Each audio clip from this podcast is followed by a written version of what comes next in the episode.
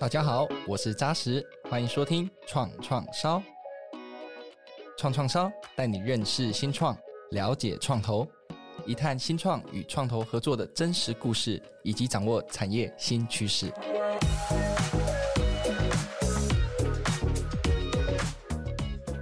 三十几年前，国家投资的台积电，今天台积电是我们的护国神山。那三十年后的台湾，那个时空背景下，支持着台湾重要竞争力的会是什么呢？相信勇于创新的新创公司将会成为三十年后台湾非常重要的护国群山。新创公司从 Day One 开始成长茁壮，有三 F 的支持，再到天使投资人以及专注早期投资的创投，接棒更大量的创投，一棒接一棒，完善整个新创投资生态系，而最终等待美好的果实就是顺利的出场。包括走进资本市场或是被并购，而在台湾，多数的企业都是以资本市场作为优先选择。因此，怎么样打造一个更友善的新创的资本市场，一定是政府积极努力的方向。而在今天的创创烧节目里呢，我们就非常荣幸的邀请到贵买中心的李爱玲总经理，以及亿鼎创投的创办人暨创投公会的邱德成理事长来到我们的节目，欢迎两位。嗨，大家好，我是贵买中心李爱玲。嗨，李总，还有扎实现场的听众，大家好。对，今天终于轮到我们这种比较年轻世代，可以这个跟这个两位这个前辈交流，因为这个可能我们比较有经验一点录 Podcast，但是录 Podcast 其实就是我们很轻松，想到什么就可以尽情的说，那这个最自然，其实也是听众最喜欢的。柜买中心呢，我大概读了一下，study 一些资料，我被这个世界银行誉为是扶持中小企业最有经验的交易所，就是柜买中心。那今年我们知道说，诶，柜买中心对于新创产业的发展扶持也不遗余力，包括我们看到说，明年哦，新贵板块会多一轨叫简易公发，那我们的战略新板呢就会顺利的功成身退。好，那另外就是说，我们知道今年的七月三号，我们的这个新贵板块、上柜板块新增的所谓数位云端。居家生活、绿色环保跟运动休闲，所以我一开始其实想听听李总就分享说，刚刚讲的这个明年多这个简易公发，跟多了这四大产业的这个板块，可不可以请李总谈一谈这个政策上，你认为会带来什么样的注意啊？为什么会有这样的调整呢？在两年前呢，哈，就是贵买市场，我们本身本来就是一个多层次的资本市场架构，哈，有上柜、新柜跟创柜板。那新柜呢，在两年前呢，就是有思考，就是说。有为数还是非常众多的这一些中小规模的公司哈，当然它是要公开发行之后，怎么样让它能够在公开发行的阶段就加速它的一个就是做法跟一个程序，让它能够有一个友善的一个方式进到资本市场来，好进到新贵。所以呢，在两年前呢就推出了战略新版。战略新版呢，它的一个特色哈，就是说啊，让这些公发的这个程序可以用简易公发的方式来并送战略新版。那以前呢，一般的公发的一个程序哈，就是在内控专审的部分跟会计师出具财报的部分，会花公司时间或者是在成本上呢会比较多的部分哈，所以简易公发呢就让会计师要出具内控专审的这个部分的期间由一年缩短为半年。那财报查核签证、会计师查核签证有两本好三年的这个呃查核期间呢，哦我们就缩短为。一本两年的这个查核期间，那这个部分呢，其实对于发行公司它的一个品质上来讲是没有差异的哦，并不会因为说简易公发它的一个品质就大打折扣，是不会的。但是这部分可以加速发行公司进到资本市场来。那对于发行公司有什么好处呢？因为这一些规模很小的这一些公司哈，第一个呢，在银行借款的部分，你只要不让它早一点进到资本市场来，其实对银行借款。是没有那么的顺畅哈，或者是利率上可能会有一些其他的一些的做法，银行它有一些其他的考量，所以你只要让这些中小规模进到资本市场来，第一个因为它合规，好，第二个因为它资讯公开，所以最直接的就是在银行借款方面，好，它一定会受惠，好，那当然知名度提高啦，对外公开筹资啦，都有这一些啊优势，好，所以我们在两年前就推出了战略新版。那刚刚主持人有提到说，哎，那今年我们又把战略新版认为功成身退，在明年一月一号开始，哦，就是把现在新贵的一般版，哦，跟战略新版把把它那个整并嘛，哈，为什么要这个这个考量呢？最主要是因为这实施这两年来，哈，总共有三十二家的公司登录战略新版，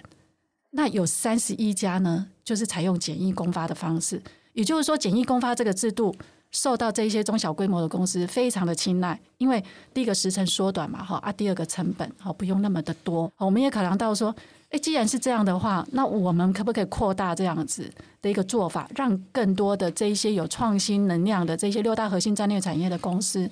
可以让它更有一个友善的一个方式进来，所以我们考量的这个之后，要扩大整个战略新版它的功能。所以在今年呢，做了这样的一个整并，啊，也蒙主管机关的一个支持，所以从明年的一月一号开始会来实施。刚刚另外一部分就是说，增加所谓数位云端版啊、居家生活版，也请李总分享一下这样的一个调整。台湾最近这几年这个软体的发展非常非常蓬勃，好，那我想这个部分是不是也扣合了这些新创公司发展？你们看到了一个什么样的改变呢？其实刚刚主持人提到有一点非常重要哈，就是说，哎，购买中心为什么会在这个 moment 就提出说？要增加这个相关的一些产业类别，特别是像数位云端呐、还有在绿色环保这一部分哈。最主要是因为其实我们现在看到各行各业，大家都讲四个字：数位转型。大概每一家公司呢，不不做数位转型，不是只有讲而已，都是起而行。好，都，一定要做的。因为你你现在不做数位转型，几乎就是没有办法因应现在整个竞争的环境。所以我们看到就是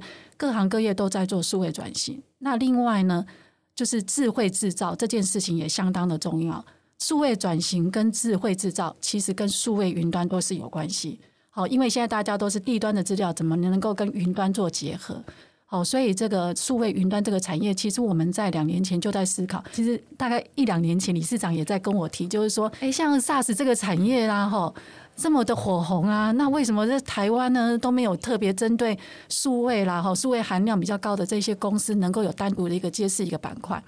所以其实，在两年前我们也在思考，就是说，哎，整个产业的趋势，那还有从理事长，因为他是从创投端嘛，哈，投资公司这一端来发现说，真的蛮多的公司都有朝这一方面积极在发展。所以我们也在想，就是可以不可以把数位云端的这一个部分类别单独出来啊？这是一个刚开始一个契机的一个发想了哈。那另外绿能环保这一部分呢，因为大家也知道，二零五零台湾一定要进零碳排，这个也是全球的一个趋势。好，所以碳排这一部分，当然要减排之外呢，最重要就是说很多的就是你要 recycle。好，那这一部分其实台湾的产业做得蛮好的，所以我们也在思考说。假如能够让像譬如说数位云端，是还有绿能啊环保相关的这个产业能够单独列示的话，其实有利于投资人更聚焦，而且让这些发行公司知道说，哎，你你所属的角是这个产业类别的话，正是这个国际的潮流，嗯，也是投资人关注的。好，所以我们也有这样的发想。那另外在像健康休闲这一部分，很多的这些台湾，不管是在 OEM。或者是像 ODM，像一些机能啊、服装啊等等啊，一些特殊的一些布料等等，其实，在台湾的部分做得蛮好的。所以，我们在这个思考之下，就是契合现在产业的发展趋势啊，还有就是投资人关注等等，所以我们就提出了这样的产业类别的分类。是是是，一开始非常感谢这个李总的分享哈。那接下来就是回到理事长部分哦，就我一开始就要先考理事长一个时事题嘛，因为就是在我们现在录音的这个当下，昨天呢。刚好我们某位总统参选人，有一位总统参选人，他就提了这个打造创新创业雨林生态系。我们听到的时候，我们这些创投圈、新创圈的朋友，大家都在关心。诶，里面提到这个几几大目标哦，说五年内要创造这个两万个就业机会哦，每年这个新创投资金额要达到一千五百亿。那我们这时候就要听听看理事长的想法嘛，就是说对于提出来的这样的目标，理事长你的看法、你的观点呢是什么？我们想这个时事题先让理事长来回答一下好了。我想，这个对台湾的新创界应该是一个很重要的未来的一个参考指标。那也很特别的，刚好扎实问到一个问题是：昨天这个有总统候选人提出了他的新创的这个国政希望蓝图哈。那这样的一个国政希望蓝图里面呢，我觉得还蛮有前瞻性的，因为主要有两个重点哈。第一个是他希望能够未来能够加重在台湾新创的投资，利用创新来驱动台湾的经济发展。我想这个是非常振奋人心的哈。那尤其是将每年新创的这个投资的金额呢，有定了一个明确的数字哈，希望每年提高到一千五百亿哈。那这一千五百亿其实对相对于现在啊，相对现在每年大概是六百亿到七百亿之间的投资金额，等于是会未来在新创投资呢会倍增。我想这个对整个新创界还有创投界都是一个很大的一个利多的消息哈。那我们也希望能够早日能够落实。第二个呢，也提到说，借由这个新创呢设立呢，五年之内能够创造两万多个就业机会哦。那想，我想这一点应该也是不难达成的哦。如果有这样的加码的在新创的投资呢，我相信呢，这个对整个就业市场，尤其高附加价值的就业哈，因为未来的就业很多应该都是跟数位经济、跟 AI 有关系的，这个会大量的提高我们的生产力。我想对整个就业薪资水准也会有很好的提高。所以在值跟量呢，我相信这对整个年轻人的就业市场。是有很大的这个吸引力的。其实我昨天大概听了这个这个国政蓝图里面，他其实提到有一个部分是说，他希望吸引更多国际行销专业人才到台湾，因为这几年哦，台湾这个软体产业在发展，大家其实就是要打品牌战了，要让全世界认识台湾这些数位经济的品牌。那我们慢慢发现说，以前我们出海的策略就是到某个国家找个代理商。但是我们现在发现，越来越多数位经济业者，他们可以在台湾一个 office 里面找到全世界、全球的人才，就在这个 office 做做到全世界的生意。那这里面其实就有一个环节很重要，就是这个国际行销的专业人才。所以其实昨天我看到的时候，我跟非常多数位经济的新创朋友分享，他们都很振奋，因为他们觉得以前我们可能觉得他是要专业的技术人才要进来台湾。但是我们现在政府重视到了行销人才，未来我们新创团队要 go global，其实最重要的一个环节，其实就是你有这样子 marketing 的人才，他就可以去在这个我们说所谓的这个品牌输出，或是你的服务输出，其实一个很重要的关键。对，这个代表有读书啦，稍微这个回应一下理事长说，这两万个工作机会跟一千五百亿，其实只要政府善用这样的政策工具，把创投当成是这个。这个国家推动这个投资策略里面重要的伙伴的话，其实不难达到。OK，那我想回来就是刚刚一开始李总有大概谈了一下今年一些贵买中心的一个新的改变，但是我想整个概念哦，整体贵买中心大概在做些什么事，还有没有更多什么样的运作？我想请李总多分享一点，好，好不好？柜买中心呢，我们成立到目前哈，快三十年了哈。那贵买中心是一个多层次的资本市场哈，我想以下我就是重点。好，跟各位听众朋友们哈做重点的一个说明哈，因为台湾有非常多的这种中小规模的企业，好像很多近年来常讲的一些新创的公司啊等等，那这些公司呢，他们都我相信大家都想要成功啦，好，大家都想要永续经营，可是都面临到一个很大的问题，哦，就是说人才竞争，好，所以刚刚像主持人讲的，就是说。哎，国际行销，你你要先有研发能力嘛，哈，你研发出产品之后，怎么样能够做销售？那也不可能单单就是说你的市场就是 focus 在国内，你一定要你的 business model 好，可能是要国际化等等。那你需要这么多的人，这么多的资源，哦，不可能是就是说啊，老板自己一个人可以做到的，一定要有一个团队。好，所以其实当初柜买中心在三十年前呢，在一九九四年的时候成立的时候，就是最主要的宗旨，就是希望。能够协助台湾有这么多的中小规模的企业，怎么样让它能够加速让它成长？哦，这是当初成立的一个宗旨。成立了之后呢，经过这将近快三十年来，哈，我们也协助了两千四百多家，哦，大概应应该是有两千五百家以上的公司成功进到资本市场来，哦，成长茁壮。所以刚刚主持人有提到，就是说，贵买中心也被世界银行誉为是扶植中小企业最有经验的一个交易所。是。我觉得台湾哈讲实话是真的是表现真的是蛮好的，因为呢，你放眼哦全球哈，台湾呢地方不大，但是呢我们有两个交易所，好，一个是台湾证券交易所，一个是呢就是台北 Exchange，就是柜台买卖中心台北交易所。这两个交易所的挂牌的公司呢，哦交易所那边九百多家，我们这边有八百多家，哦都表现得相当的好。那以柜买中心来看。好，我们扶植刚刚除了世界银行誉为我们是扶植中小企业最有经验的交易所之外，我们两个交易所都是世界交易所联合会的会员。好，举凡大家能够想到的，像纽约证交所啦、Nasdaq 啦、日本啦、韩国啦、新加坡、香港，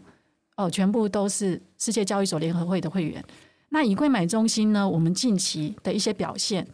哦，在世界交易所联合会的表现上来看的话。好，不管是我们的挂牌加速，或者是我们今年的大概日均值在七百一十亿左右股票的部分，好，在世界交易所联合会的排名大概都在十五、十六名左右。那以股票的成交值的周转率的话，更是排名在第四，有时候排名在第二。这个显示的是什么？显示的就是说，台湾有非常多动能很足的这一些中小规模的企业，好，只是没有给他一个舞台。今天我们给他一个舞舞台的时候呢，其实他可以发展的很好。那再加上台湾呢，有一个很大的特色在资本市场，就是资讯透明化。因为台湾有很多的这一些就是自然人的投资人，就是我们所称的散户。那他们需要的是投资的资讯，信赖的投资的资讯。所以台湾在资讯透明化，让这一些中小规模的企业进到这个舞台，进到这个资本市场之后，可以利用资本市场的资源成长茁壮。所以台湾虽然地方不大，但是我们两个交易所，台湾证券交易所跟台北 Exchange，好，就是柜台买卖中心，这两个交易所挂牌的公司表现都可以相当的好。那也是因为台湾的资本市场有众多的资源可以协助这些公司。那等一下，假如主持人再给我机会的话，我再来进一步做说明。对对，马上就要让 让这个李总进一步说明，要说明很多，对不对？就是刚刚其实大概有讲到目前这个创柜、新柜、上柜嘛这些板块，那。不同规模、不同发展的公司，其实也让大家非常好奇，他要怎么样来选择他自己的板块啊？你们又提供了哪些服务给他们呢？因为贵买中心呢是一个多层次的资本市场，那我们去推广之后，通常呢，新创团队或新创公司第一个问就是：诶，我公司规模这么小，我能够进到资本市场吗？那我们回答通常第一句话都是：我们不怕你规模小，我们是怕你长不大。要长大，一定要有营运模式，有长大的一个模式哈。那回过头来看，资本市场有这么多的板块，那我们这些新创朋友们，或者是新创的公司，怎么样来选择适合自己的板块？其实呢，每一个板块没有所谓的好或不好，我觉得就是要选择你现阶段适合的板块来挂牌。那以就是呢，最初阶的哈，最最基本的就是创柜板。那创柜板呢，它不需要公开发行，所以非常非常的简便。那很多的这些新创朋友也问我们说，那请问一下，创柜板到底要符合什么样的资格条件？那我通常讲，就只有一个资格条件，就是你有心要诚信经营。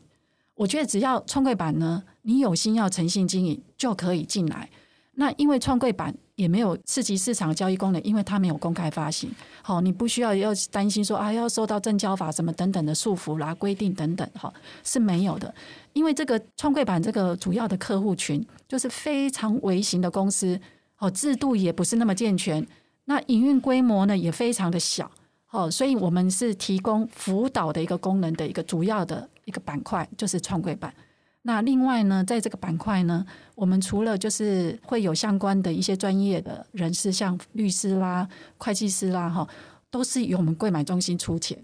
然后协助呢这一些呢微小型的公司呢健全它的一个制度。那另外一个方面就是呢，我们也提供这些公司。它的一个曝光度哦，提升它的一个知名度，这是创柜板的部分。在新柜的板块的话呢，它是一个公开发行之后的一个登录的预备市场。新柜市场是上市跟上柜主板的预备市场，所以呢，要登到这个预备市场的公司呢，第一个它要办理公开发行。好，那刚刚有提到哈，明年呢就可以采用简易公发的方式，好来登录新柜市场。那新贵市场呢，它比较特殊的就是说，发展的规模呢，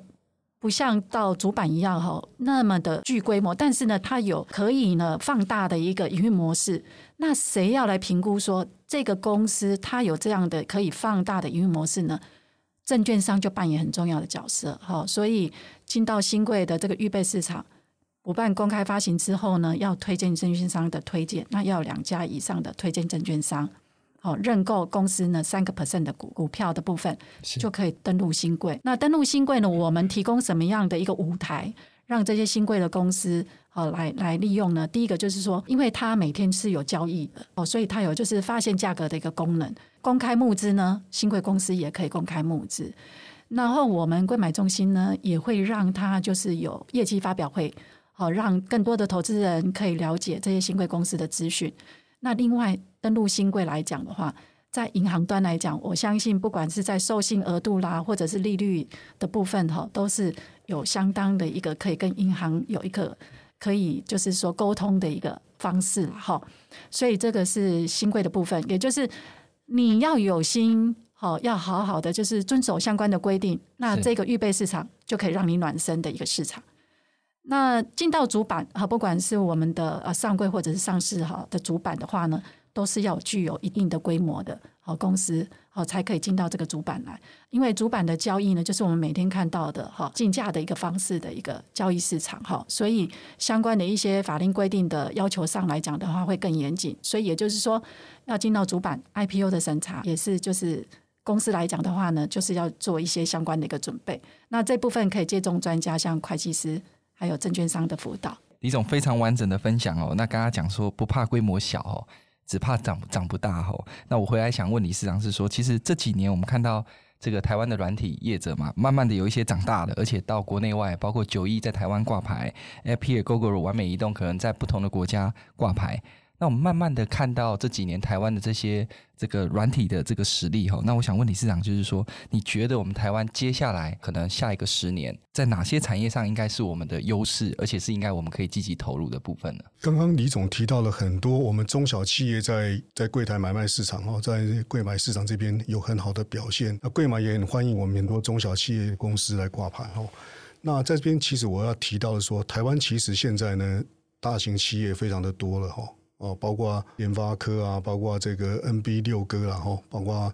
很多这个台达电这些大公司哦，都占有相当高的市值。可是台湾的发展模式跟国外有点不太一样哦。国外很强调这个要十亿美金的独角兽，但台湾事实上呢，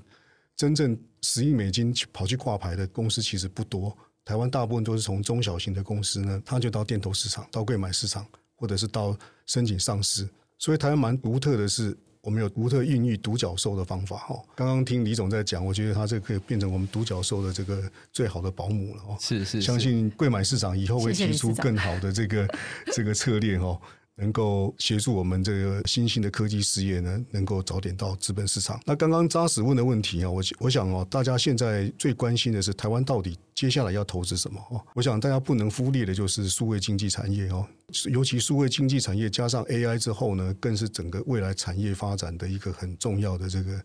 这个趋势哦。那这一点呢，我必须要提到的说，我们来看看美国呢，美国的前五大的市值公司里面有四家是。数位经济产业的公司，大概未来整个全球经济的这个驱动的动力呢，就是靠数位经济，大概占百分之七十左右哦。那在这样的情况之下呢，台湾呢在数位经济的硬体部分其实做得非常好。我刚刚讲过去的 NB 的代工厂全部都转型作为现在 serve 的代工厂，但是这个制造方面我们不用担心，半导体制造方面我也我们也不用太担心。但是我们希望有一块呢，未来可以让年轻人创业呢。能够提振他们这个成功的机会，就是我们怎么样来协助年轻人发展这个数位经济产业，结合 AI，我们在半导体上面的优势，结合我们硬体上面的优势，这个当这个应该是我们未来投资蛮重要的一个方向哦，就是我们的 AI 数位产业，再加上我们半导体的优势跟人才哦，这一点可能会带动我们台湾下一个阶段哈，未来二十年的经济发展的一个很重要的一个动力哦。那这个是大家不能忽略的。李总提到的，就就是公司的 ESG 方面的永续的这个能源产业方面的哦。我想气候在变迁呢，这个气候变迁是疫情过了，但是气候依然会在变迁哦。气候变迁是一个很长久的事情，大家人类不能不面对的一个问题哦。我想台湾这个身为全世界最要生产的供应链的厂商哦，那它的上游包括这个苹果啊，或或 Google 呢，都要求我们必须要使用这个节能减碳的这个生产方式哦。我想，这绿色绿色永续的路上呢，我们还有很多的商机可以做。那台湾是以制造业为主的国家哦，所有所有厂商都必须面临这个减碳、节约用水，还有回收制造这些议题呢。我相信这个绿色永续的投资呢，应该可以在未来数十年里面呢，都应该是蛮重要的一个产业。哦，那第三个我要提到的是这个生技医疗产业，这也是电投市场其实蛮大的一个特色。哦，电投市场很多公司都是生技医疗产业，它。变成台湾独特的一个很有有竞争优势的地方。台湾今天的生技医疗产业能够发展到今天这样的一个状况，我想贵买这边占的新贵不管或上柜都占了很重要的角色。他协助这些早期发展这个制药公司能够在资本市场取得资金。确实呢，带动台湾整个生技医疗产业活泼的一个生态圈。大概我刚刚以上提的三个重点，谢谢。是是是，我想刚刚一开始就提了这个，其实理事长常听他在讲，他讲这叫做独角兽的迷失啦，就是说国际上对独角兽嘛，对不对？十年以内未上市贵哦啊，你市值要到十亿美金。可是，在台版的独角兽的养成，包括我们台湾其实有这个李总带领这些这个友善的这个资本市场。哦，所以其实很多，其实我们看了很多数字，比如说举个例子，宝瑞这家公司哦，当时这个挂牌市值才九亿台币，不过呢，我们在今年六月看它的市值是五百五十五亿哦，所以这个就是呼应刚刚这个理事长讲说，其实我们应该去思考说，我们台版的这个独角兽。我们去养成台版的独角兽啊，借用我们这样的一个资本市场，就后面这一棒就交到这个李总的这个柜买中心哦。其实这样子一个孕育是一个很好的过程。那刚刚其实理事长讲说 AI 半导体啊，啊绿色永续 ESG 生技医疗，其实也想听听李总，就你这样的观察，你自己在柜买中心，你也认为说台湾下一个阶段，你你有同意刚刚理事长讲这几个是我们的方向吗？那有没有一些你认为是其实我们也可以再多关注的，包括太空啊？有没有量子电脑啊？有没有这些？这都台湾这几年有在谈，也想听听这个李总有没有一些你的看法。其实刚刚那个理事长哈，已经呢把我未来的客户的名单大概大概大概状况已经描绘的很清楚哈。是是是。其实因因为创投投的哈，其实就是资本市场未来的发展的主要客户了哈。是。所以刚刚像李事长讲的是没有错哈，像尤其柜买中心，我先说明一下，现在我们看起来都已经非常在台湾竞争力非常高的，像 IC 设计产业。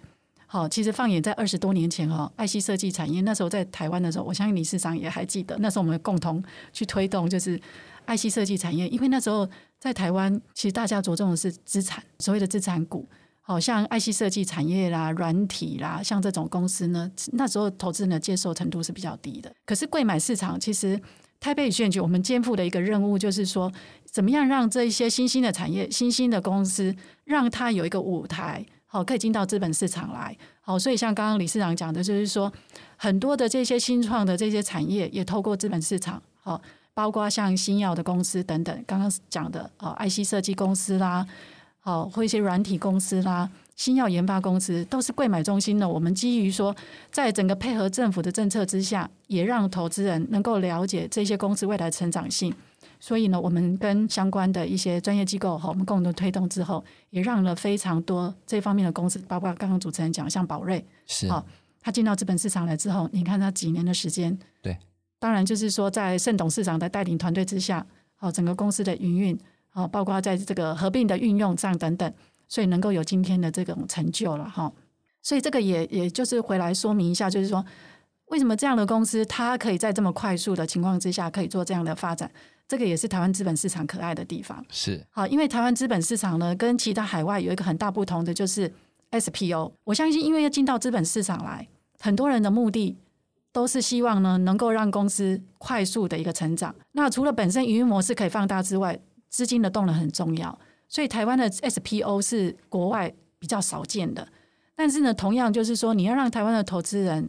能够愿意。持续的去投资你，刚刚提到的就是资讯透明度很重要，就是你做了什么，你就要及时讲清楚。你讲清楚了，你就要按照你讲的去做，哦，不能言而无信，哦，所以诚信很重要。那假如说公司的经营诚信没有问题的话，我相信取得资本市场的资金的资源是没有问题的。好，所以这部分也是就是说公司可以快速成长。另外呢，像刚刚宝瑞，它可以善用资本市场的工具，可以做相关的一些呃策略合作，像合并。等等，所以这部分呢，也是公司进到资本市场来之后可以成长的。那回到刚刚就是理事长提的哈，我们下个阶段我们关注的产业是什么呢？好，其实呢，我们在柜买中心，我们有几个发展的策略了哈。一个策略就是因为护国神山 T 公司呢，它呢非常的大，但是呢，护国神山它为什么可以在世界上整个的，就是说跟其他的同业上会有这么差大的差异？当然除了呃，我们护国神山它自己的一些。策略之外呢，最重要就是它整个的产业供应链。台湾有这么多 local 的这一些产业供应链，可以去支持我们这个护国神山。所以呢，我们现在已经成型了，就是在神山之下的这一些整个供应链，在我们这边成型。各位能够想到的，其实很多哈，包括就是你清洗盒啦，哈，要清洗的，要传送的，好，包括等等很多的真空盘等等等等很多，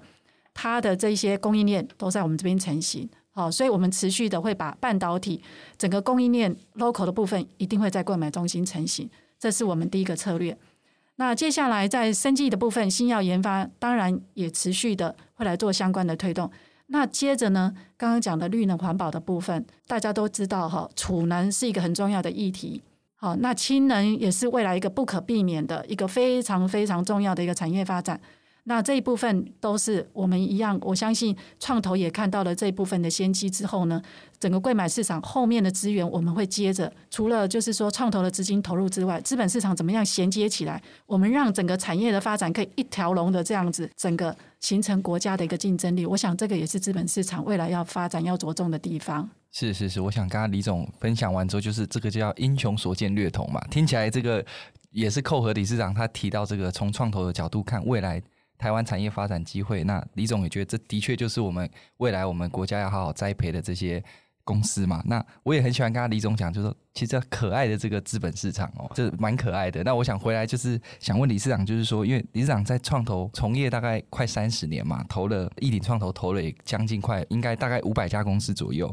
那你看了这么多团队，理事长，我们都说要评估团队啊，评估他的服务啊、技术啊等等啊。哇，可不可以跟大家分享一下？你看这么多公司，啊，你投了这五百多家，有没有一些李长你在评估投资案的这个 mega 跟策略啊？可不可以跟大家分享一下？我自己也很想知道。刚刚李总提到的哈，这个产业的这个前瞻性哦，比我提的还还要看得更远。多一个氢能，跟能源、这个、能源的这个部分，表示我们 OTC 对产台湾产业的发展非常的用心哈。那回到扎实在讲说，一鼎创投其实最难能可贵的是，它过去这二十七年来都深耕在台湾。我们大概百分之九十九的案子都是台湾的案子，只要有这个台湾人的地方呢，我们都会有我们的资金在支持哈。台湾产业发展的地方就会有我们。从早期的半导体业，还有早期的这个 I ITC 产业，到现在的数位经济产业、生技医疗产业呢，其实都有亿鼎创投投资的这个足迹在这边哈，轨迹在这边哈。我们在看一个案子，其实我们最重要的是哈，我想要从根本的问题来看哦。到底这个产业呢，在台湾的这些团队呢，能不能经营得起来？到底这个产业是不是我们台湾的可以打得赢的项目？就像今天奥运比赛项目这么多，哦，台湾的人有限，资源有限，我们怎么样挑选我们会打得赢的项目？我想这个叫这个这个是在投资上面最核心的是，一定要看这个产业在台湾成功的机会。哦，从台湾的为出发点，成功的机会到底怎么样？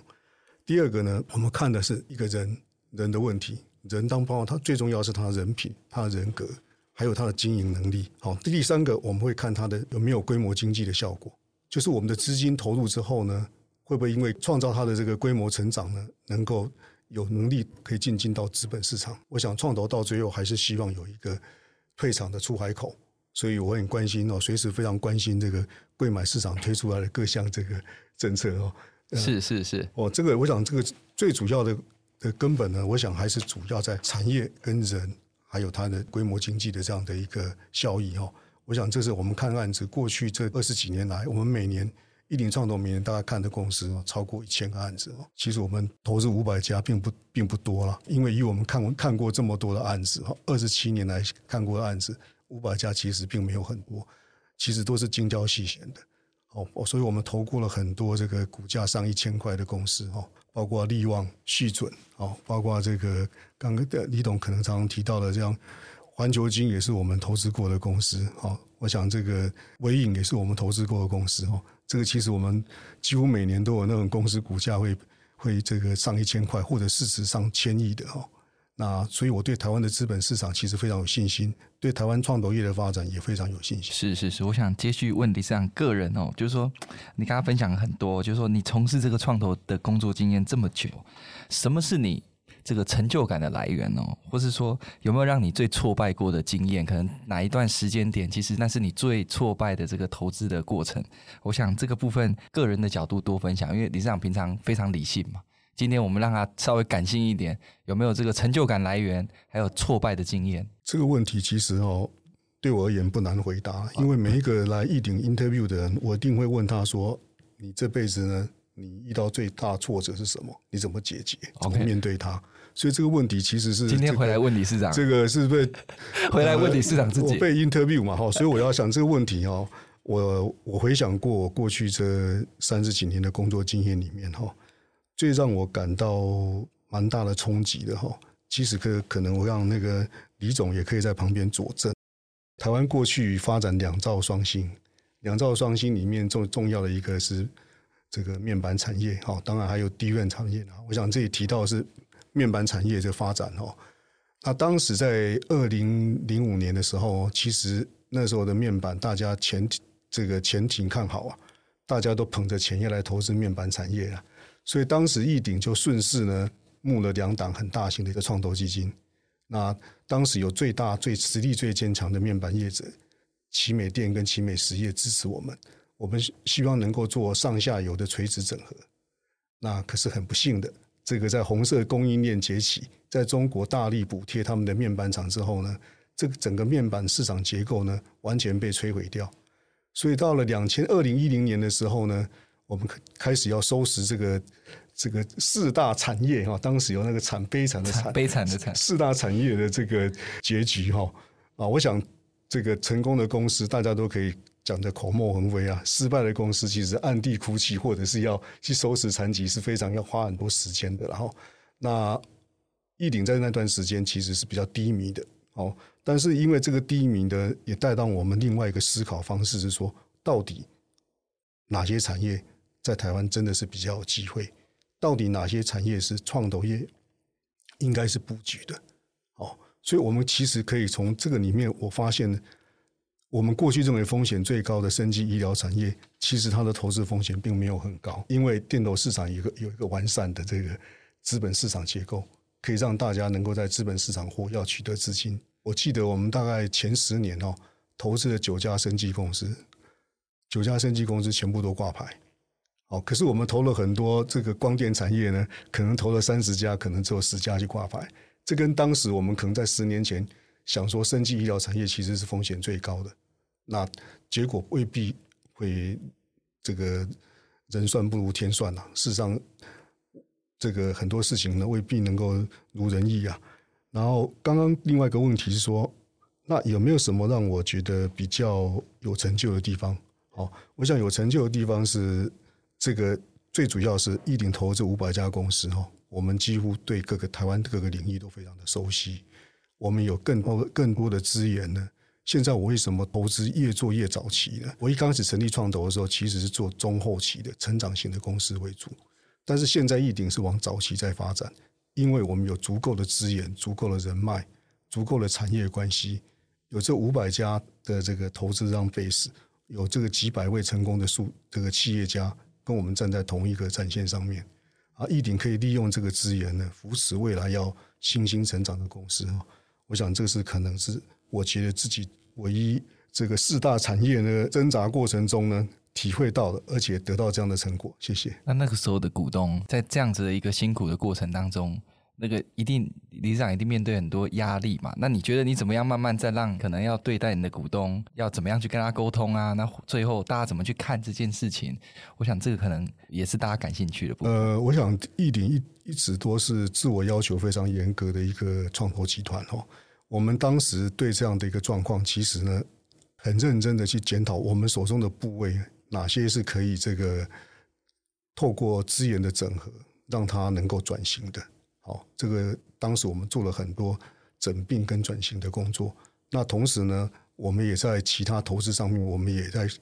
检讨我们哪边可以加强布局，可以让它提高收益的。所以我刚刚讲的，我们其实在 IC 设计产业做得非常好。好，我们在 IC 设计公司里面，我们投了二十八家公司，有二十二家挂牌。那另外那六家不是不是不能挂牌，是还没有去挂牌。好，我想在这方面，刚刚这个李总提到的一个这个很重要的观察，就是说，哎，他认为 IC 设设计公司是一个台湾很发展的一个很重要的一个策略产业，确实也是如此哈。以我们手上的经验数字呢，确实是如此。所以我们在义鼎在这几年哦，特别推出一档以这个半导体为主要投资核心的这个创投公司。那同时呢，我最近又有一个很好的一个消息是，政府为了要让我们的 IC 设计公司更进一步的升级，提出了这个精创计划，哦，预计每年拿出一百二十亿哈来投资台湾的 I 协助台湾的 IC 设计公司走上这个国际舞台。同时，因为因应 AI 的这个生成式的 AI 的这个发展呢，需要更大的算力，需要更高深的这个设计哈，这方面政府带动来做，我觉得对台湾未来的 IC 设计公司也是一个很大的一个助力。谢谢理事长哦。那我想李总，你的工作本身也是一个助人兴业的嘛？你看这么多公司透过你们这个柜买中心的这些资本市场的板块，慢慢看他刚刚讲的就是只怕长不大嘛。但很多很多公司在你看到慢慢的长大到今天，可能已经如日中天，对不对？所以我其实也想要特别问李总，就在你的这个工作行业里面，带给你这个。比较大的成就感，或者说你也可不可以分享一个刚刚这个理事长说他这个惨痛的经验？那你有没有曾经在这个资本市场柜买中心过程中，有没有让你比较挫折的经验可以跟大家分享的？我先报喜不报忧了，先报喜，先报喜。好，先说明一下哈，我我在柜买中心哈，将近快三十年哈。那有一件事情让我觉得是蛮有意义的哈，因为其实一家公司的成功不代表是。股东好，这些大股东的成功，其实我们看到的是这些公司它的员工。好，一个员工呢，大家知道哈，一个员工呃，可能代表的是四个人的一个家庭嘛，哈。所以我们是觉得说，假如说能够协助这些有心想要好好经营的诚信的公司能够发展的话，其实对社会上来讲也是很大的贡献。好，这是我个人的这个这个这个看法哈。那那我举举一个例子哈。就是刚刚那个理事长有提到的环球金，好，其实中美金呢，二零零一年挂牌的公司哈，中美金呢，其实当初来申请上柜的时候，规模很小，制度呢是还可以哈，但是整个产业的前景呢，嗯那个时间点来看不是相当的好，好，那那个时间点其实讲实在话，中美金我们也那时候我是组长，哈，承办组的组长。我在看这个案子的时候，我那时候是相当的犹豫，就是说，这样的公司它到底挂牌之后，对于投资人到底有什么样的好处？那我们为什么要让它挂牌呢？哈，因为它各方面的表现当然是符合规定，但是规定是一个最最低的一个门槛而已。所以在思考这个问题，那个时间点刚好卢明光董事长，我相信可能很多人知道卢明光董事长了哈，他那时候呢不是董事长，他是董事。那为了中美金这件事情呢，我也跟卢明光董事长谈了几次。好，我说，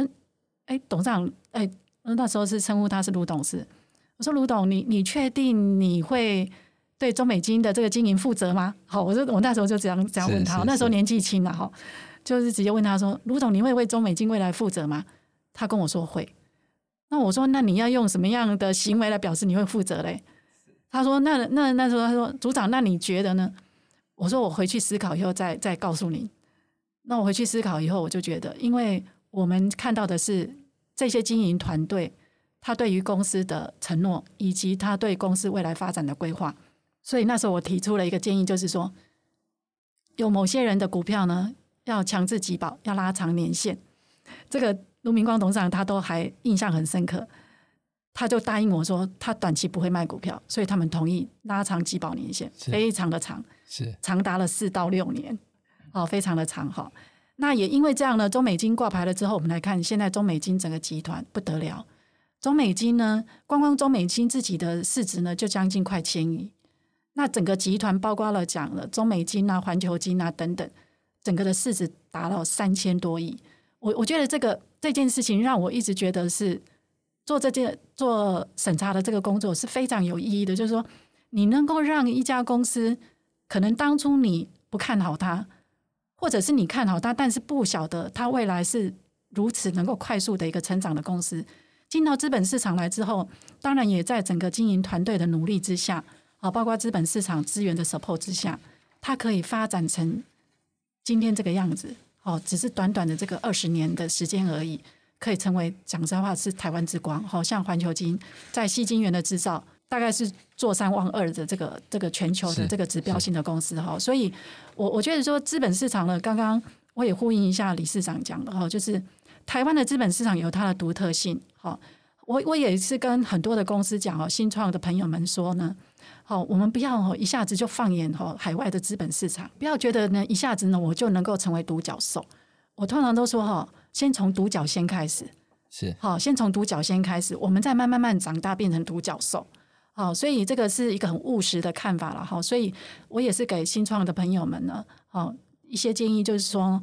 其实，在台湾的资本市场是非常友善的，对我们这些新创团队是非常友善的一个市场。我们从之前挂牌很多公司的这一些资料来看哈，包括像数位云端的公司，我们竟然把它单独成为一个类别，就是希望新这个数位云端的这些公司呢，包括治安的公司，可以利用台湾资本的市场的资源，在国际上发光发亮，好做到国际化的一个程度。好，所以刚刚提主持人提到，就是说，哎，有没有什么？我个人觉得，从事这份工作非常有成就感。我觉得其实案例很多，案子很多。好，那中美金是特别让我有感的，因为它现在整个集团的市值也是在柜买市场来讲是最大的。是，谢谢。所以这个李总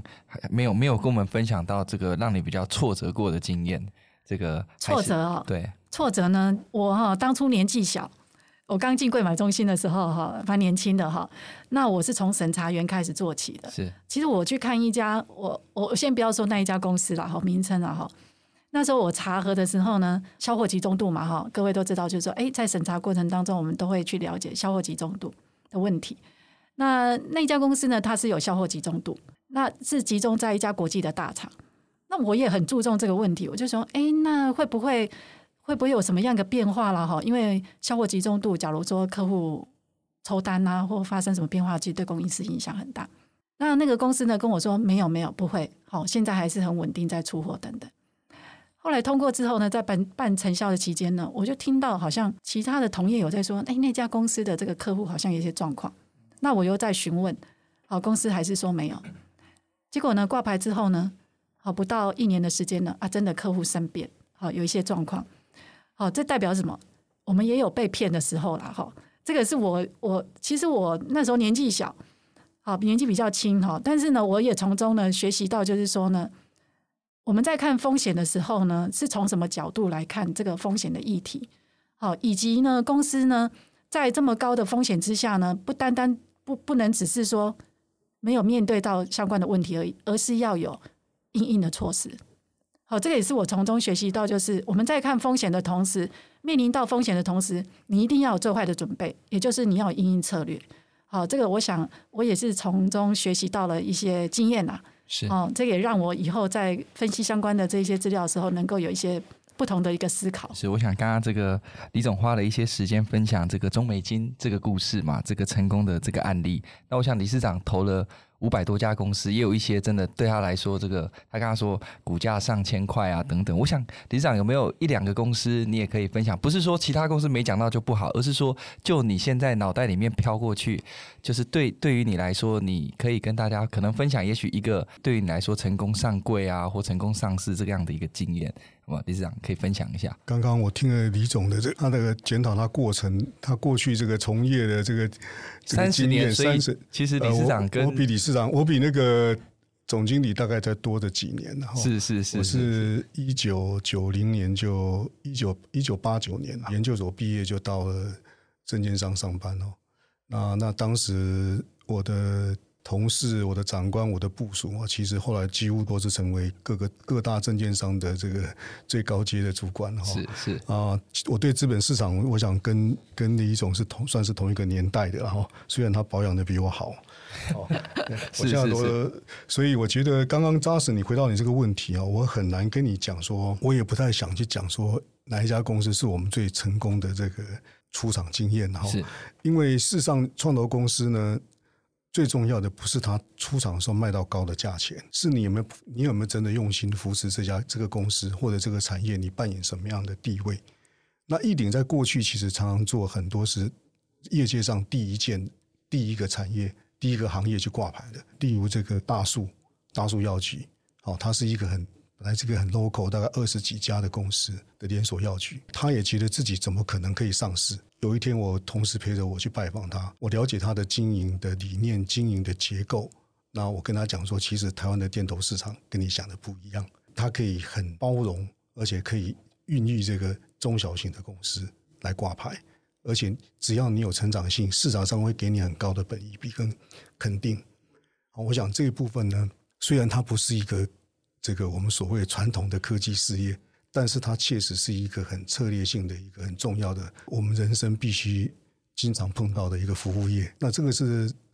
那我们现在其实跟大树的股的股票，我们大概都卖掉了，好，大概剩剩下一小部分。可是把它卖到高价，不是我们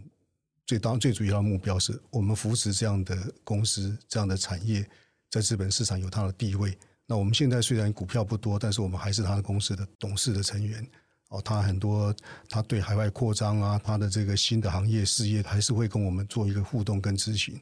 那易鼎蛮有特色的地方是，我们易鼎的股东除了这些十几十几家金控公司跟十几家人寿保险公司以外，我们最主要的股东来源还有是过去我们转投资成功的公司，哦，包括信邦，包括易龙电子，包括优群，还有包括盛虹，包括大树，他都后来都成为我们公司的股东。我想这一部分是我们在股东结构上面一个很大的特色。那第二个呢，你刚刚提到的是说，这个事实上我们碰到了哈，成功的案例当然很多，失败的案例呢，其实创创投碰到失败案例也也不足为奇啊。好，但是有时候失败是短暂的失败还是长期失败，这个还未未定论。好，像我们曾经投了一家公司哈，这个等了他十五年，他都没挂牌。这个我们十五年之后用。价格卖给这个原股原来的股东跟团队了，因为基金实在到期了。是是是，可是他第十七年他就挂牌，股价两百多块，还是会碰到有这样的状况哦。但是我觉得这种是一种本来资本市场就是一种接力赛，创业本身就是一个这个马拉松，中间必须要不断的这个支持者跟协助者哈来帮助他。那创投不见得要接到第一棒，也不见得要跑到最后一棒。但是在关键的时刻，创投能够出现、出现协助他们，这就是创投要扮演的角色。哇，我想这个刚刚这一段，大家很多的这个故事，其实都带到了自己从业的这个工作角色上的一个啊成就感也好，或者挑战也好。那我想，我们最近看了一些统计数字哦，就台湾这个不满未满十年的这些公司哦，上次我看到大概七千多家哦。那我想现在这么多，尤尤其我们常常讲隐形冠军，台湾百分之九十八点多的比例都是中小企业。回来问李总，就是说，那作为一个新创公司，中小规模的企业，他现在哦，他要走进这个柜买市场，他的途径跟准备大概要做些什么事？可不可以请李总也分享一下？只要进到资本市场哈，就是刚刚有提到柜买市场呢，呃，有创柜板、新柜跟上柜嘛哈。那创柜板呢，其实刚刚提到，就是你只要愿意诚心经营，那愿意接受相关的辅导，我觉得这是蛮。蛮容易的啦，其实你个人意愿高一点，有推荐单位推荐就可以了。那目前呢，有七十一个推荐单位哦可以推荐，所以要登录创柜版不是一个困难的事情哈。那因为创柜板它终究是未公开发行，所以没有刺激市场的一个功能，刺激交易市场的一个功能哈。所以呢，循序渐进的，就是创柜板之后，或者是说你认为公司呢营运已经有达到了一定的程度，虽然规模不是很大，但是你要进到新柜来的话呢。好，就刚刚有提到的，要两家以上推荐商的推荐。公司在这个阶段呢，要做什么事情呢？第一个就是因为你公开发行了，纵使你是采简易公发的方式登录新贵，那你都已经是公开发行的公司，制度一定要健全建立，而且要落实执行。我觉得这个是要进到新贵市场来讲的话，发行公司最基本的责任就是呢，制度的建立以及落实执行。那还有就是相关的一些重讯呢，要及时的公布、发布这些重大讯息。我相信，只要公司能够做到这样的程度，那以及呢，公司未来的一个发展的状况，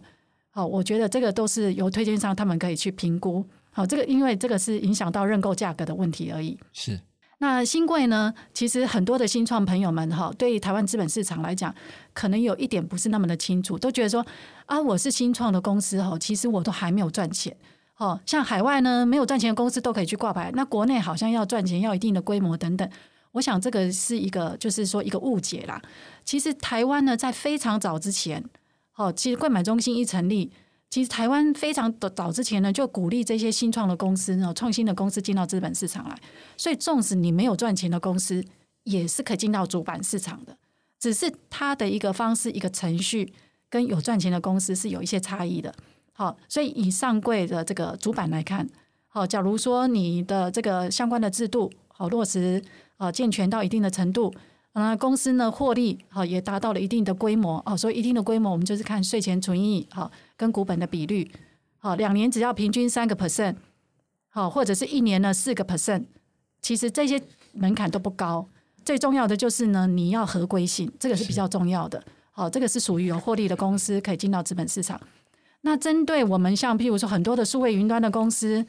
啊，很多的这些新药研发的公司，它是没有赚钱的，它一样可以到资本市场来，到主板挂牌。那寻的方式就是寻科技事业的方式。那科技事业的话呢，就需要在申请 IPO 之前，由中央目的事业主管机关，好像经济部的工业局，好，或者是像农业部，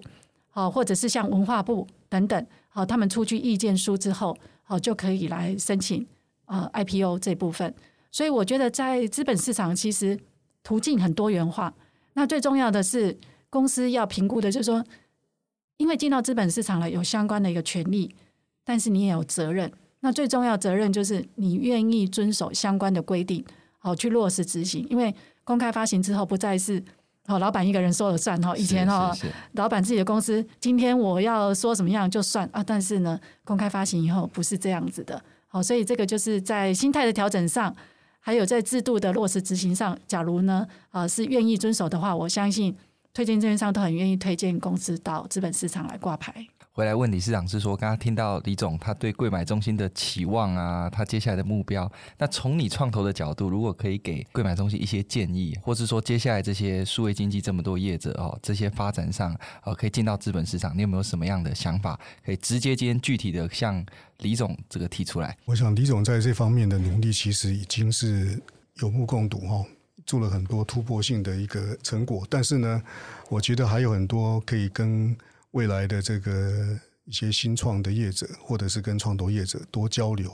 然后多看看还有哪些地方可以再加强的。啊，就我的观点来看，我觉得柜买中心是一个非常有特色的这个证券市场哦。如果能够真的好好把它市场上定位定位成台北证券交易所哦，让台湾在亚太地区呢，或者在国际市场呢，这个台北证券交易所能够打响知名度，而且号召这个所有想在资本市场呢。有这个一展长才的这个的人才，或者是资金，或者是公司呢，都能够在这个市场上面得到一些一些表现的舞台哦。我想这是一个未来应该蛮重要的一个里程碑哈。在发展特色上面，我觉得我是建议这个柜买中心呢，可以去盘点呢，这个跟其他的交易所，不是只有跟台湾证券交易所，跟其他的主要的竞争对手，虽然我们做得好好，但是我们希望能够做得更好。我们还有什么特色？还有什么优势我们可以去发展的？我想这一部分李总应该也比比我更清楚了哈。比如刚刚我提到说，哎，我们在生技医疗产业呢，事实上有独特的一个市场，让台湾这些中小型哈，其实这些公司在中小型的生技制药公司，在美国其实是很难挂牌的，但是在台湾它确实有一个活跃的市场，但是这样的市场呢，却孕育成台湾很多公司呢，能够跳上这这个市值一百亿、五百亿、一千亿的这个。生技制药公司出现，我想这个市场是难能可贵的。类似这样的一个结构呢，如果也能够将这样的推展到协助台湾的数位经济产业发展，我想让数位经济产业呢有一个更扎实、更稳固的这个 home market 的市场，能够让它挂牌，我想对大家应该是一个定心丸。哦，我想在数位经济产业里面，更需要像李总这样子有能够大刀阔斧哦，能够让这个业者。有这个进军资本市场的这个准备跟决心，然后协确实能够协助他们能够在资本市场取得资金，因为毕竟呢，这个创业要成功，可能需要十年到十五年，甚至更久的时间了。哦，我想这一部分呢，如果能早点到资本市场，刚刚李总也解释，事实上新贵是没有获利条件的这个要求。好，那其实台湾新贵市场的交易的活络性呢？我想很多人都很嫉妒，它是一个这个可以简单申请，然后又可以交易量不错的一个市场。我想这一点如果能够让更多的业者，甚至更多的新创业者，甚至更多我们这个友好的国家新创业者想来这边挂牌的，我想这个市场应该都是欢迎他们的哈。那这个是台湾一个蛮大的一个优势。再来呢，台湾的资本市场呢，还有一个很大的优势，如果能够善加利用呢。也是对大家对这个新创业者很大的吸引力，因为很多新创业者想到国外是挂牌，但是他们不知道国外的挂牌成本是很高的，也不知道国外的挂牌也很容易就阵亡的。但是台湾的资本市场呢，这个挂牌所需要的费用哦，都是真的是大概人家的两折，甚至打一折啊，台币对台币对美金啊的概念哦。是，是，是，我想这个都是资本市场它的效率是非常高的。再加上我们资本市场是的主管机关也是任劳任怨的，但这一点优势呢，应该可以让我们至少在亚太地区，我们可以变成一个新创资本市场很重要的一个基地。我们应该善用这个优势，吸引好的新创公司进驻台湾，好的新创公司来台湾挂牌。这个是让我们的台北证券交易所未来可以努力的目标。李总听完之后有没有什么要直接回应理事长的？他刚刚给了这个市场定位特色发展、数位经济，最后到挂牌知道资本市场这个台币兑美金，有没有有没有一些你要回应理事长的部分？谢谢理事长哦，理事长真的是我的好朋友，所以他把他那个他真的今天都不藏私哈，武功秘籍全部对对对，全部全部都展露出来给我了哈，谢谢谢谢理事长哈，我这样一直听下来哈，我觉得我跟理事长都有共同的热忱，好，我们都愿意帮这些新创的公司、新创团队，其实不单单只是一个私利的走眼点，我觉得不是的哈，创投当然投了之后想要退场，这当然就是因为他资金要活用嘛，然后要再运用，这个可以了解哈。其实呢，我我看了这么多公司哈，我我深有感觉，就是说，其实呢，公司要成功与否哈，除了就是负责人呢团队的努力之外，其实 timing 真的很重要。有些公司呢，技术明明就很好，可是那个时间点呢，就是营运的不怎么样，因为 timing 不对，因为市场就不到位，好，市场的一些基础设施等等就不到位，所以呢，公司在销售部分当然就没有那个市场性。可是呢，你假如能够能够基本工作好，好，我我有这个能力，市场到到这个 moment 的时候，它自然就会水到渠成。好，所以我觉得很多我看了这么多公司之后呢，这三十年来，我觉得也是鼓励我们这些就是哦有创新能能量的这些公司哦，其实也不要气馁。重要的是呢，一定要有团队，要着重研发能力。我通常在看一家公司的时候，我都是看几个人呐。好，一个当然就是董事长、总经理。另外一个就是财务长、研发主管以及呢行销主管。我我大概我大概就是看这几个主管，我大概就知道说，哎，这家公司未来的可能的一个情况。然后当然也有不能那么准确的时候，但是大概就可以画得出来这家公司可能的一个样子。所以我觉得团队很重要。那进到资本市场来呢，好，尤其对于新创团队来讲，哈，我觉得很重要，就是台湾的资本市场啊，有别于其他海外的资本市场。第一个就是呢，刚刚提到的资金以外啊，像我们好像柜台买卖中心台北 Exchange，我们提供很多的服务给这些挂牌公司。好，例如说啊，我们会帮他办业绩说明会，不管是在国内或者是海外，我们会帮他办业绩说明会，让他能够提升他的知名度，他的一个曝光度。好像刚刚理事长有提到的，他投资某一家公司，好，那一家公司的股价大概是两三千块啦。那我们也就是帮他办了很多的这些海外说明会，所以在好多年前，其实像新加坡的主权基金就投资这家公司，还有像一些北欧的一些主权基金，他也投资，而且只进不出。好，所以我觉得就是说，怎么样让我们这些台湾的隐形冠军能够浮到台面上来，让国际上能够看得到它。好，所以呢，我们会协助这些公司呢，啊，不管是在国内或海外，好，就是有这些相关的一些法说会啦等等，让它增加曝光度之外。那最重要的就是说，资金上的一些挹注，还有就是因为台湾哦，像台北选举，我们近期的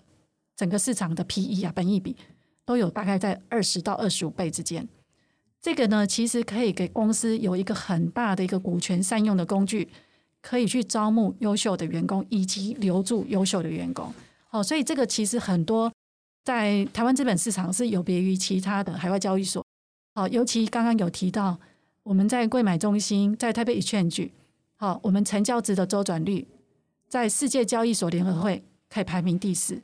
这个代表就是这个市场的一个活络性。一个资本市场的活络性与否，其实跟挂牌的目的息息相关。所以我也是给，就是说我们这些新创的朋友们哦，一些相关的建议，就是说，我们当然看到有一些在海外挂牌成功的经验。好，除了刚刚那个理事长讲的相关的一些挂牌成本之外，其实要考量的就是。相关的一些流动性，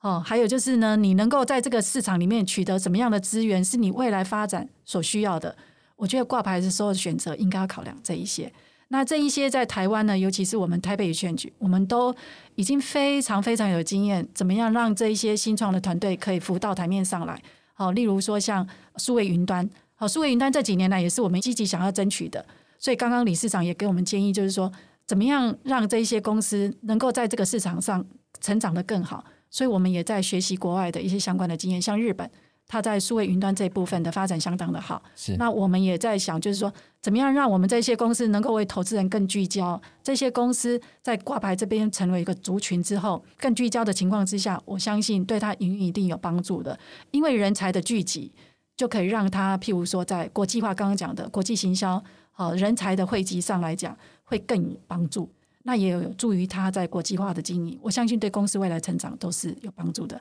所以我，我我还是要感谢理事长哈，对于就是说柜买中心未来的一些相关的建议，我想我们一定会一步一步的落实它，好，然后协助这些新创的公司的发展。是是是，我想刚刚这这一段这个李总讲到这个。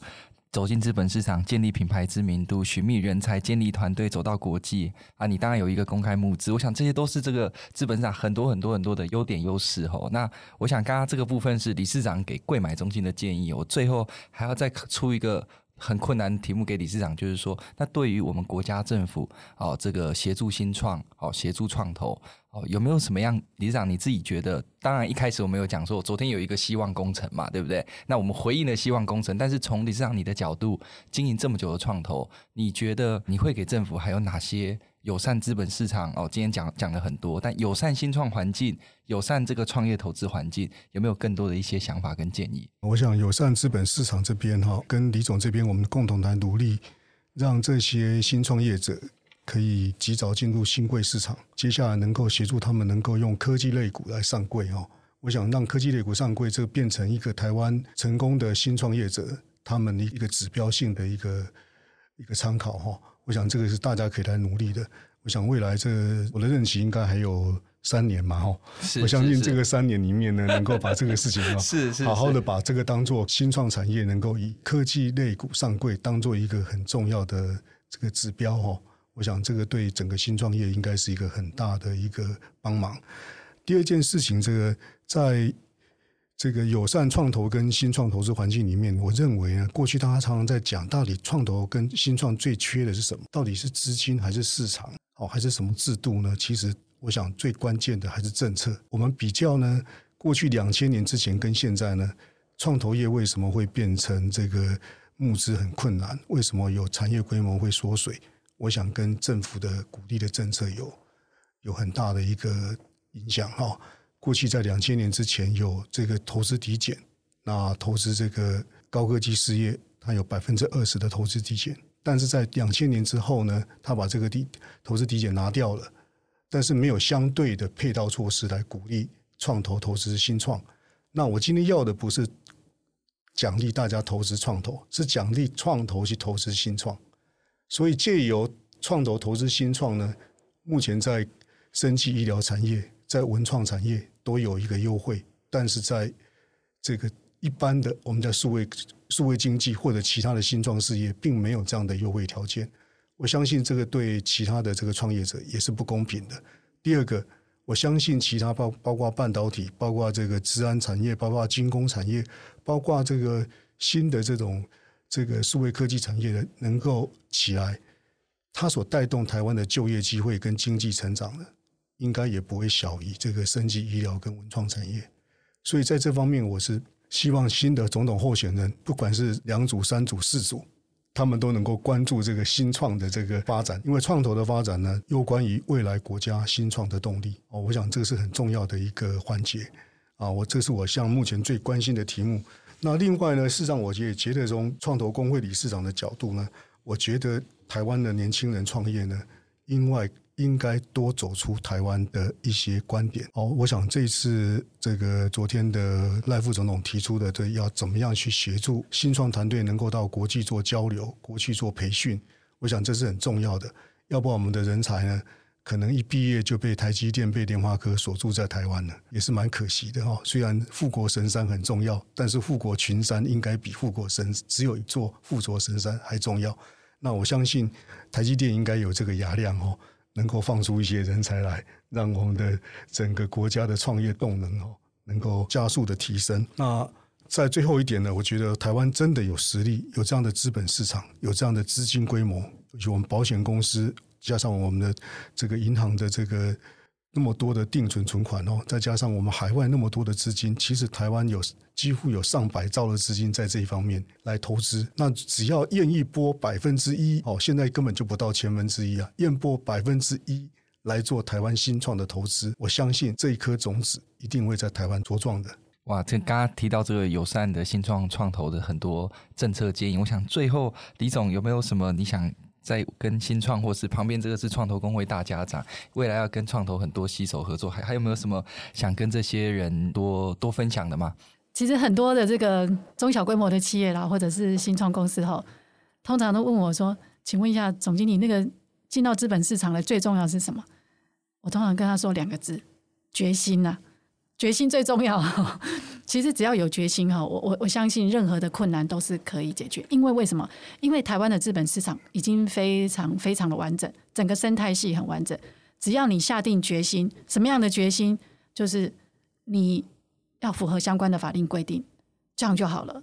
好，诚信经营这样就好了。你只要有这个决心，那有很多的单位会协助你，包括像会计师、承销商以及台北与全局柜台买卖中心会协助你。好，所以呢，最重要就是要下定决心，好，踏出那个第一步，下定决心最重要。是这个李总最后跟大家分享这个下定决心哦。那今天其实非常感谢这个李总跟理事长这么宝贵的将近一个小时快二十分钟的录音时间，我想一题都不想错过啦，所以我还是把所有的问题都提出来，中间又穿插了好多不同这个要要要考验两位的。那非常感谢李总跟理事长到我们创创烧节目，我想创创烧节目有非常非常多创投跟新创的听众，那我相信借由这一集的这个节目，大家可以。更去评估台湾的资本市场的优势，选择贵买中心的一个价值。那包括理事长也提到很多未来可能希望政府对创投业、对新创的扶持。那非常感谢两位到我们节目。那创造涛节目，我们未来有更多精彩的内容。那感谢大家的收听，我们下期再见，拜拜。谢谢，谢谢，谢谢大家。